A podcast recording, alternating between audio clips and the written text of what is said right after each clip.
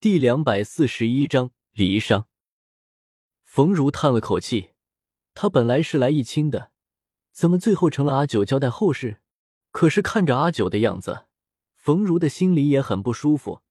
一个人活着的时候何其短暂，只可惜沈岩他到头来都没能等到自己最心爱的这个女人。春季的一天，天气晴朗。这一天，沈岩一家人终于辞别了阿九和月末，踏上了回家的路。马车渐渐启动，车厢里一片安静，就连忍冬和平安都很安静。又要回家了，回家后就再也不能玩了。忍冬回家了，要读书，准备考秀才；而平安回家了，要待在家里学女工、学厨艺。学规矩，再也不能疯玩了。车厢很大，也很安静。忽然，平安的声音响起：“爹，你怎么了？你怎么哭了？”沈岩慌忙擦了擦眼泪，说：“叫什么？我这不是好好的，不过是沙子迷了眼睛。都给我好好的坐着。”平安应了一声，然后规矩的坐好，心里不住的想。这是在马车里，哪里有沙子啊？初夏自然知道沈岩为什么流泪，只怕这一别，今生就再见不到了。生离死别，就这一年多的时间了。冯如虽然不知道阿九的事情，可是从沈岩的表情，也大概猜出来了，阿九怕是快不好了。新的一年里，阿九过得很平静，宝珠这一年里有喜了。月容和秦风都很高兴，刘元快要当爹了，很是高兴。酒楼的生意在意气风发的刘元的经营下越来越红火，一家人快快乐乐的奔小康。而沈岩一家，忍冬春天的考试中很顺利的中了秀才，十四岁的秀才，和沈岩当年的实力差不多。而平安没什么消息，只说是在家里学规矩。明年就及笄了，开始找婆家了。京城里的事情，阿九知道的不多，因为这一年他的身体很不好，没有心思去想京中的情事。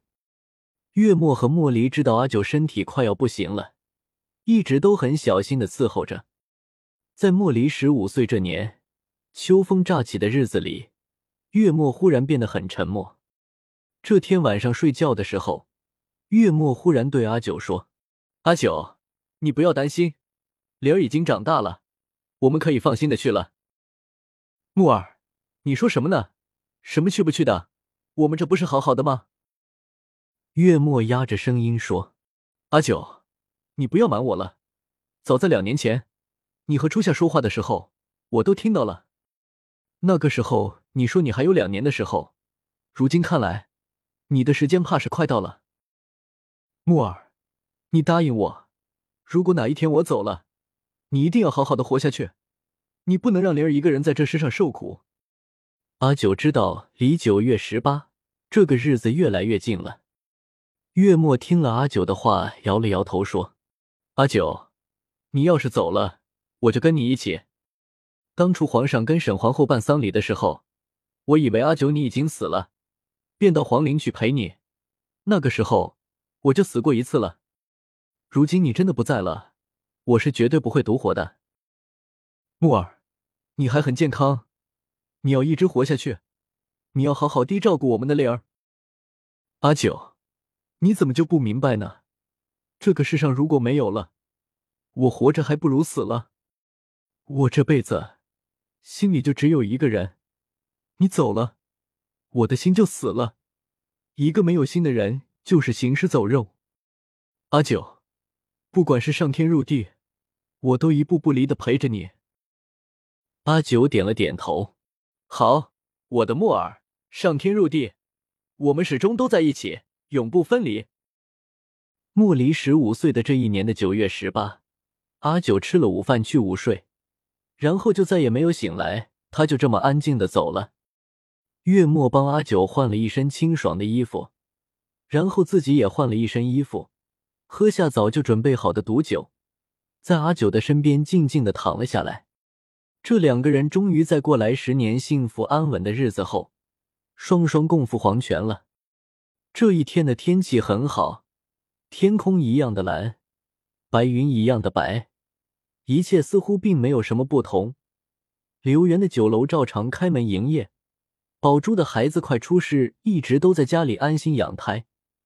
月容和秦风一边聊天，一边在院子里浇花。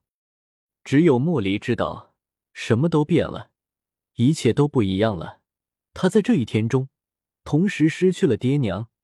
对于这个无忧无虑的活了十年的少年来说，如此的打击是如此的巨大。他跪在爹娘躺着床前，久久的不愿回神。如果这是梦，他情愿一觉醒来之后，娘还在静静的念经，爹还在院子看着新种上的果树发芽了没有。莫离守着爹娘的尸体过了两天两夜。终于接受了这个残忍的事实，于是这个少年在十五岁这年经历了如此的巨大痛苦之后，很快的就成熟了起来。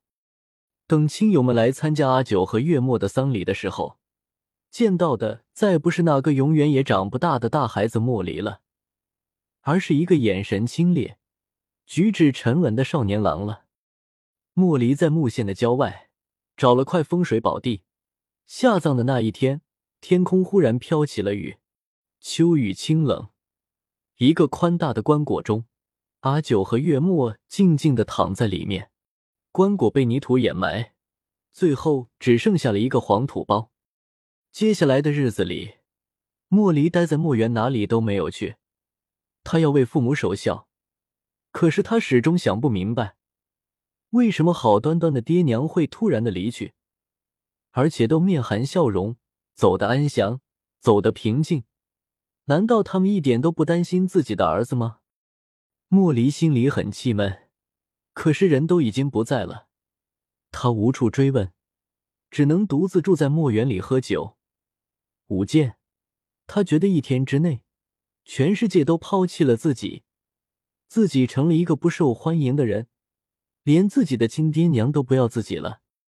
阿九和月末在木县的亲人不多，就只有月容一家。丧事办完了之后，月容犹豫了好久，终究还是没有给皇上写信。或许就让皇上以为阿九还在远方好好的活着是件好事。而沈岩是知道阿九的事情的，这一年他一直都过得很不安。忽然有一天晚上，他梦见又回到少年时代，红雪还是自己的妹妹。红雪还没有嫁给皇上，沈岩梦见那个红雪有一天忽然来到自己的房里和自己下棋，可是下到一半的时候，红雪突然就不见了。梦里少年沈岩找遍了整个府邸都没找到，